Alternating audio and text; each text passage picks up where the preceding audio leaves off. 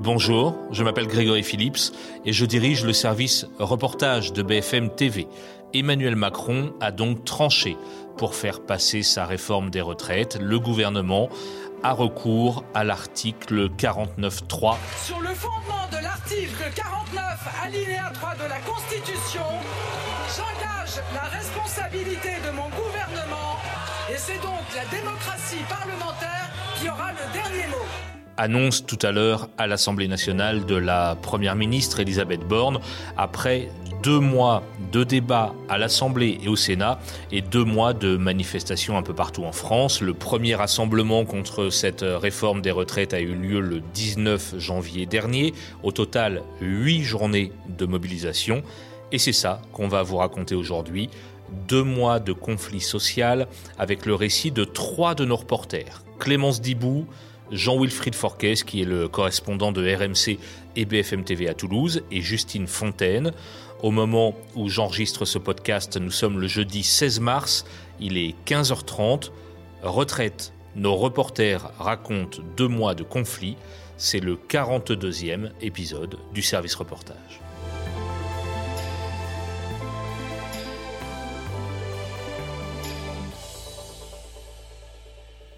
Bonjour à tous les trois et, merci de prendre euh, quelques minutes en cette journée extrêmement importante sur euh, les retraites. Évidemment, on fait un petit tour rapide. Salut Jean-Wilfried, où es-tu en ce moment? Salut Greg, je suis revenu à, Albi où avait eu lieu cette grande manifestation à l'appel de tous les leaders syndicaux qui étaient ici, présents euh, physiquement, il y a tout juste un mois. Bonjour Clémence, où es-tu? Bonjour, je suis devant l'incinérateur euh, d'Ivry-sur-Seine qui est donc en grève, bloqué depuis des mois et en attendant de voir s'il sera réquisitionné pour gérer le problème, enfin la grève des éboueurs et l'amoncellement des déchets dans Paris. Et à côté de moi, ici à la rédaction de BFM TV, Justine Fontaine. Salut Justine. Salut Grégory. Tu vas nous euh, raconter euh, dans quelques instants euh, ce reportage assez édifiant que tu avais fait auprès des égoutiers de Paris. Jean-Wilfried, je commence avec toi. pourquoi Albi aujourd'hui? Qu'est-ce que ça représente? Qu'est-ce que ça symbolise en ce jour J sur les retraites? Ah ben, écoute, on a voulu revenir à Albi pour voir quelle était, l'ambiance. Et, depuis ce matin, je, constate que, la détermination est au rendez-vous, comme elle était au rendez-vous il y a un mois, deux mois, euh, la détermination est là, euh, les manifestants sont dans la rue, ils sont une centaine depuis ce matin à occuper des, permanences, à occuper, là en l'occurrence en ce moment, la, direction départementale de l'éducation nationale, parce que eh bien, ces manifestants, qu'ils soient, qu'ils soient enseignants, qu'ils soient infirmières, fonctionnaires, eh bien, veulent toujours mettre la pression sur le gouvernement. C'est une journée importante et un mois après la présence, après la manifestation avec les leaders euh, syndicaux ici euh, dans la rue, euh, les bergers, les Martinez ou les, les, les autres représentants syndicaux, eh bien, il y a cette pression à mettre sur le vote et puis sur, sur la suite.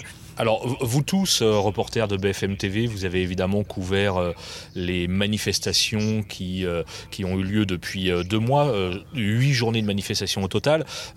comment est-ce que vous avez vu évoluer, peut-être Clément, ces manifestations entre celles du début et, et les dernières? Est-ce que tu as vu des tensions plus fortes, des messages évoluer au fil de ces deux mois?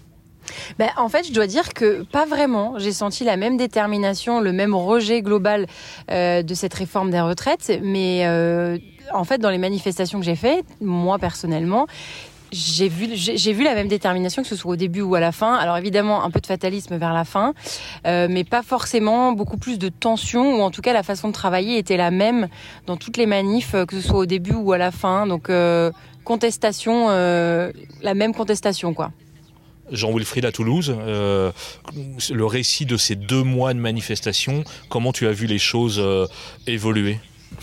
Ben, disons qu'à Toulouse, il y a une mobilisation euh, constante sur tous les rassemblements, quels qu'ils soient, sur les salaires, sur l'inflation.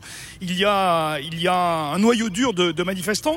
Et, et, sur ces huit rassemblements toulousains, euh, sont venus s'agglomérer des, des, gens qui, qui, n'en peuvent plus, qui disent bah, nous on est acculés à cause de, du pouvoir d'achat, de l'inflation, et en plus, et en plus euh, la, couche supplémentaire, ce, sont les retraites, où on nous oblige à, travailler deux ans de plus, et ça les gens n'en veulent pas.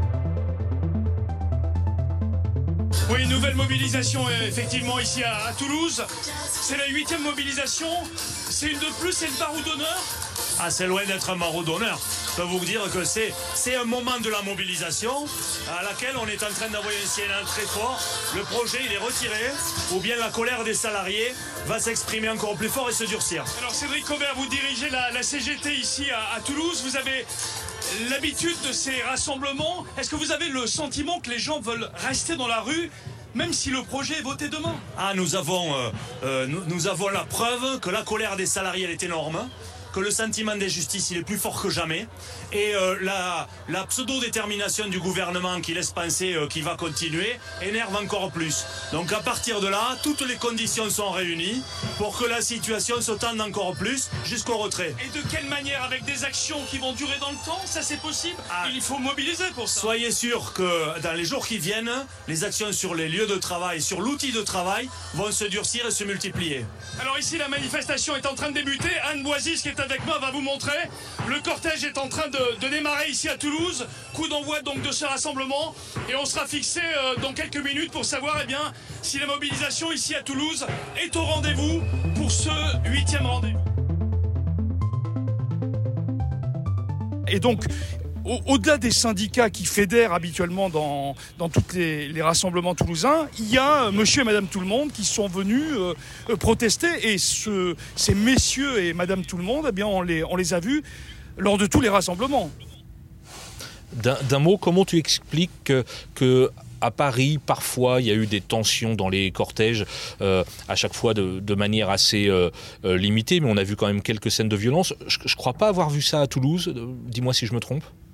Euh, c'est exact, tu, as tout à fait raison, mais, ce qui est sûr, et je l'ai signalé lors d'un duplex hier après-midi, ce qu'on a vu hier après-midi, c'est la présence un peu plus importante de, Black Bloc. Les Black Blocs, on les avait vus au début du, euh, rassemblement des, Gilets jaunes, lors des, acte 1, acte 2, acte 3, ils étaient très présents à Toulouse et puis ils avaient disparu des, des écrans radars. Et là, on les revoit parce qu'il y a eu quelques petites échos des altercations, on va dire, allez, des altercations, des noms d'oiseaux qui ont été donnés euh, lors des derniers rassemblements entre les organisateurs et, ces Black Blocs, les, Black Blocs euh, reprochaient en gros aux, syndicats d'être d'être des, vendus au, pouvoir, ce qui ce qui n'est pas le cas évidemment.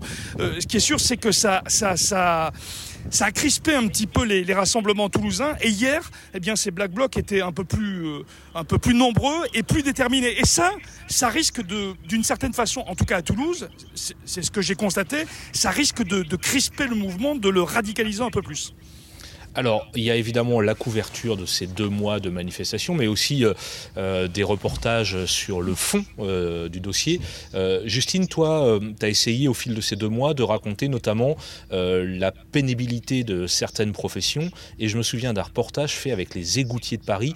D'abord, est-ce que tu peux nous raconter dans un peu les coulisses de ce reportage? Comment est-ce que vous avez fait pour descendre dans les égouts de Paris et comprendre la pénibilité de ce métier? Alors c'était avec Alexia Ferré, on a contacté un égoutier syndicaliste euh, qui s'était déjà exprimé sur euh, leurs conditions de travail. On lui a demandé si euh, il serait possible de le suivre lors d'une journée de travail, de descendre avec lui dans les égouts. Alors lui était partant, mais il fallait demander l'autorisation à la mairie de Paris. C'est eux qui donnent leur feu vert pour autoriser des journalistes à descendre et à aller filmer. Euh, sous terre.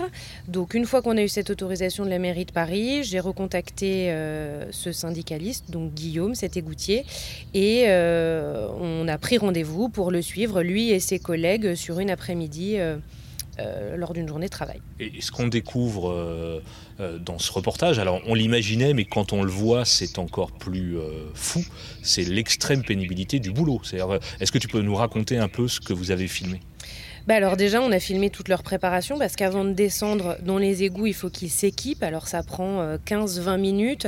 Ils enfilent euh, combinaisons, euh, des cuissards, de plusieurs paires de gants, des masques. Guillaume, l'égoutier qu'on suit, lui, il prend des bouteilles d'oxygène sur son dos pour avoir vraiment une, très bonne filtration en fait de l'air et être vraiment isolé. Et puis après, il balise la rue, il protège en fait la, la plaque d'égout qu'ils vont enlever. Et donc là, il descendent et là on découvre euh, bah, des, couloirs en fait immondes. Et on était dans un quartier dans, en plein cœur de Paris. Et en fait c'est là où les égouts sont les plus vieux et les tunnels sont extrêmement étroits. Donc Guillaume qui fait 2 mètres avec son casque doit avancer voûté. Et là ben, on marche clairement dans, les excréments, dans dans des, bains d'huile, de, pollution. Il y a de l'amiante partout. Euh, euh, il y a parfois aussi des, rats, enfin toutes sortes de, nuisibles. L'odeur euh, est indescriptible. voilà, et eux, ils font ça tous les jours, 365 jours par an, pendant des heures, à respirer les, les, pires produits qui existent. Cuissard, c'est l'outil indispensable de l'égoutier. Guillaume, 38 ans, déjà 8 ans dans les égouts de Paris. 24 heures sur 24, 365 jours par an, Guillaume et ses collègues interviennent. Aujourd'hui, un restaurant se plaint d'une mauvaise odeur. 5 mètres sous terre, les égoutiers se plongent dans ces couloirs noirs, nauséabonds. je suis à 4 pattes dans la merde, c'est le seul moyen, et là on arrive sur le plus gros. Ils raclent pour tout désencombrer. Et c'est que du gras, de l'huile de cuisson et euh, mélangé avec les excréments. Et ça fait une pâte très odorante, très collante. Et c'est ça qui bouche les égouts. Gaz, produits chimiques, amiante, sous terre, le risque toxique est important. Guillaume, 2 mètres, doit avancer voûté pendant de longues minutes. Les égoutiers bénéficient d'un régime spécial. Ils peuvent actuellement partir à 52 ans, après la réforme, il leur faudra travailler deux ans de plus. Impensable pour Guillaume, lui qui voit déjà certains de ses collègues mourir très tôt. Là, on a eu encore deux départs à la retraite. Les pauvres, collègues, bah, ils ont fait malheureusement, ils n'ont pas fait plus de deux ans de retraite. Donc euh, il y a des décès à 60, 62, 63 ans. Une fin de carrière quasi impossible dans de telles conditions et la mairie de Paris n'a pas assez de postes de reclassement pour tous. Souvent, ce sont des conséquences euh, très défavorables pour les agents, puisque dans la majorité des cas, ils doivent partir à ce qu'on appelle à la retraite pour invalidité. Donc c'est une retraite qui se fait avant euh, l'âge théorique, mais du coup avec une décote euh, sur la pension.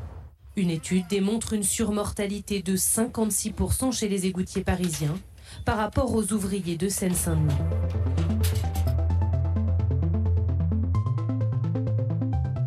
Alors eux, ils ont un régime spécial. Actuellement, ils peuvent partir à 52 ans. Avec la réforme, ça leur ajoute deux années de travail, comme pour tout le monde, donc 54 ans.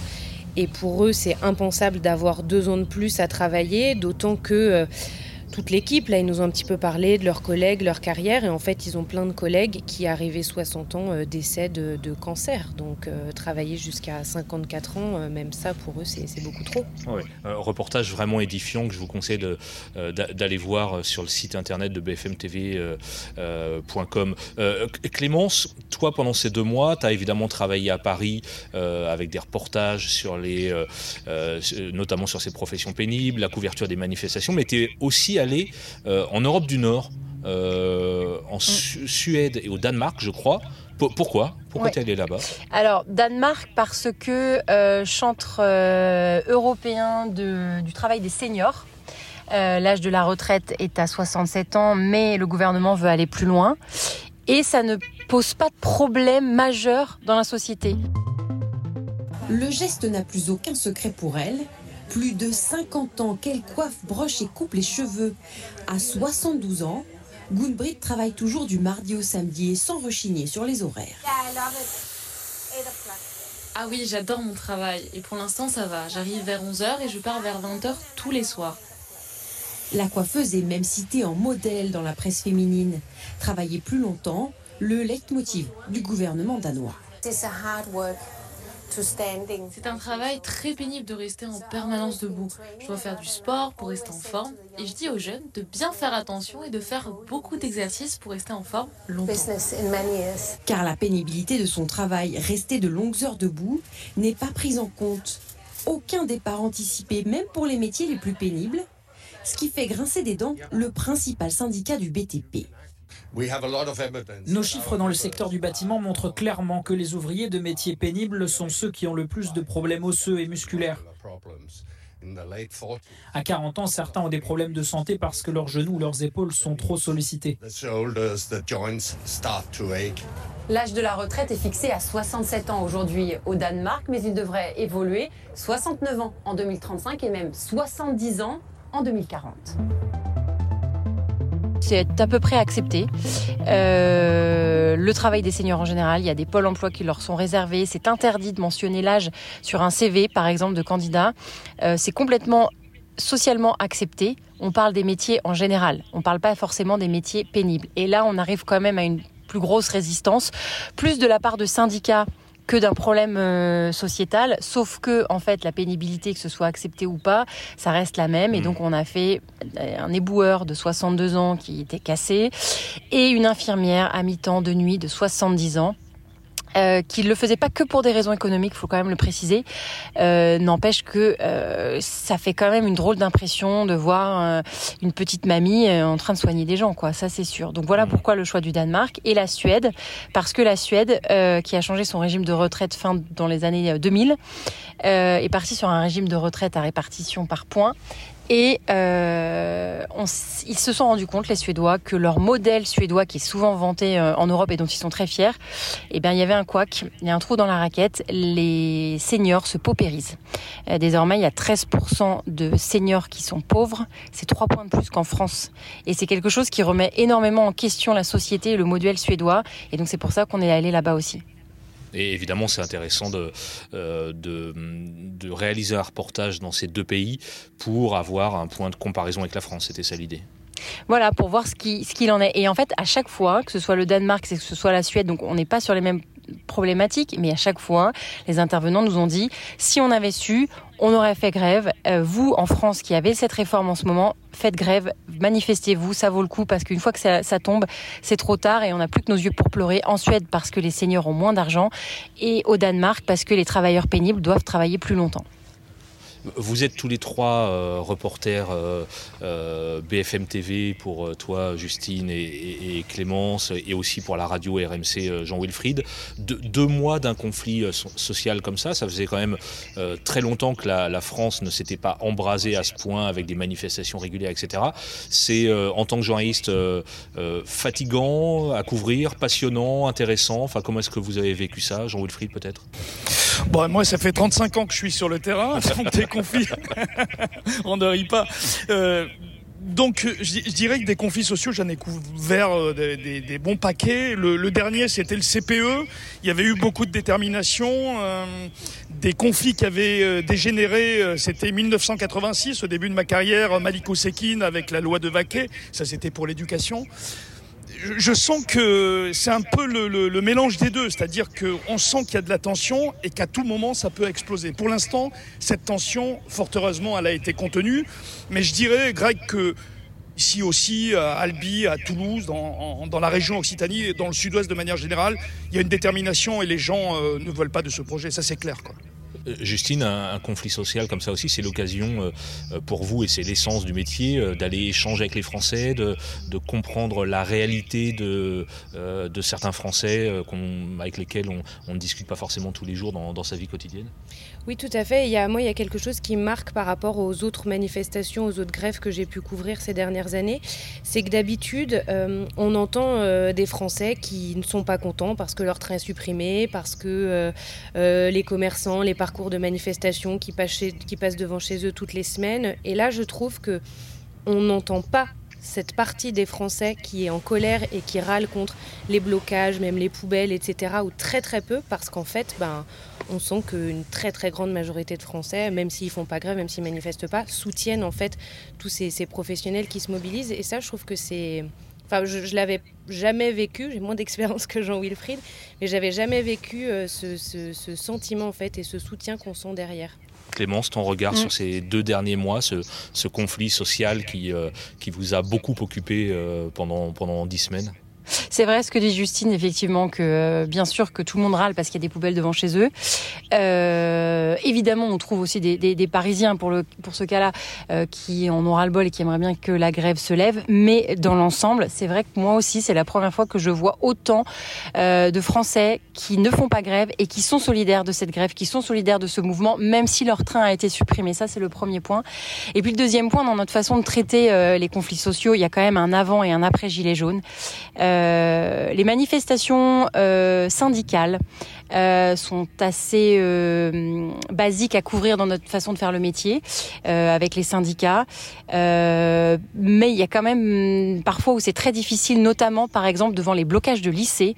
Euh, il faut le dire, c'est très compliqué pour nous de travailler parce qu'on a affaire à une jeunesse euh, qui n'est pas forcément familière des médias, qui est plus sur les réseaux sociaux, qui ne comprend pas notre façon de travailler, qui n'a pas du tout les mêmes codes ou les façons de travailler que nous.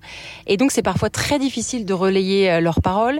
Euh, et ça, et, et c'est évidemment les citoyens de demain. Donc il faudra faire avec pour traiter les mouvements sociaux. Et ce sera très certainement très différent d'il y a 5-10 ans, ou en tout cas d'avant les Gilets jaunes. Et à nous de trouver comment relayer cette parole euh, de gens qui n'ont pas forcément envie de parler à, à des médias de prime abord. Bon, Greg, Greg, oui, oui j'ajouterais ouais, juste un, un, mot pour boucler la boucle. Ce qui est sûr, c'est que les gens qui sont dans la rue regardent beaucoup les chaînes d'information en continu en général et BFM TV en, en, particulier, même si la chaîne est souvent euh, euh, critiquée, euh, les gens regardent beaucoup et on le constate régulièrement sur le terrain. Donc euh, notre parole est importante, on a, on a une responsabilité et d'informer sur le terrain encore et toujours. Merci à tous les trois d'avoir pris ces quelques minutes euh, en cette euh, euh, journée importante pour l'issue de ce, de ce texte sur la réforme des retraites. Jean-Wilfried, tu es à Albi, Justine, ici à côté de moi, à la rédaction de, de, BFM TV, et Clémence du côté d'Ivry-sur-Seine. Bonne journée à tous les trois et encore merci, à bientôt. Merci Grégory, au revoir.